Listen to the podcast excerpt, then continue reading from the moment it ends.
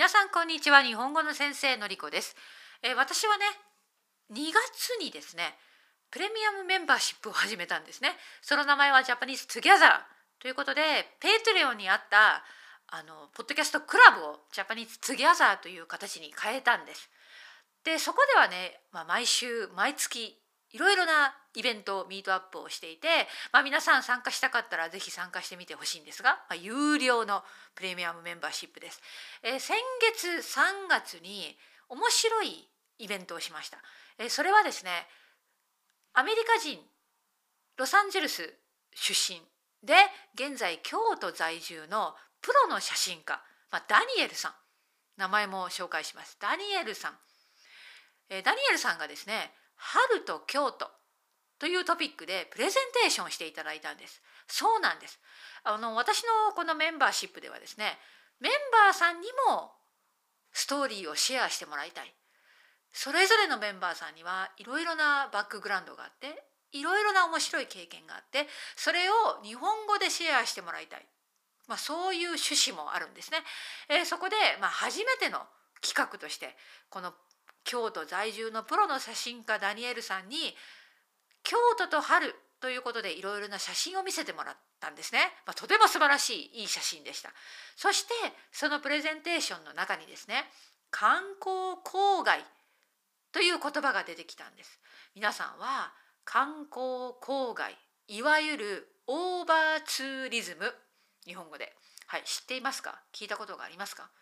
これねとても面白いと思ったんです、えーなぜなら、まあ、このダニエルさんが言うにはコロナ禍の前もう京都には毎年いつでも一年中たくさんの観光客が来ました。日本人だけではありません。外国人の観光客もたくさん来た。ね。そしてたくさん来すぎたためにたくさん来るからというのかな。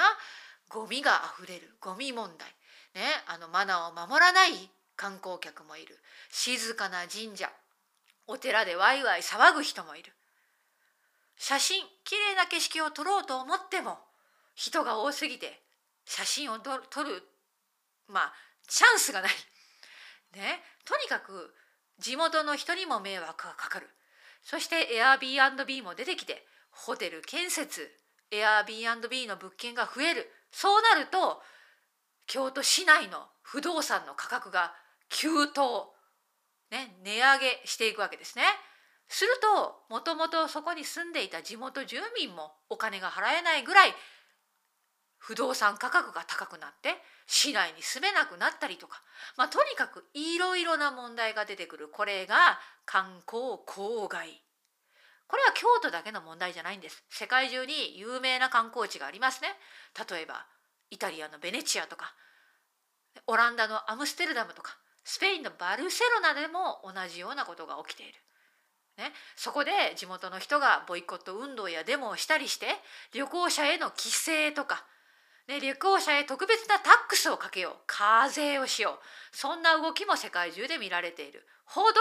大きい問題が観光郊外、ね、そしてダニエルさんは京都に住んでいますからこのコロナ前の観光郊外郊外大きな問題だったと話されていたんですね。でもコロナが起きました。このコロナ禍の2年間外国人観光客がゼロ。初めてダニエルさんも静かな京都誰もいない京都を経験したという話をシェアしてくれてねあの有名な竹林竹林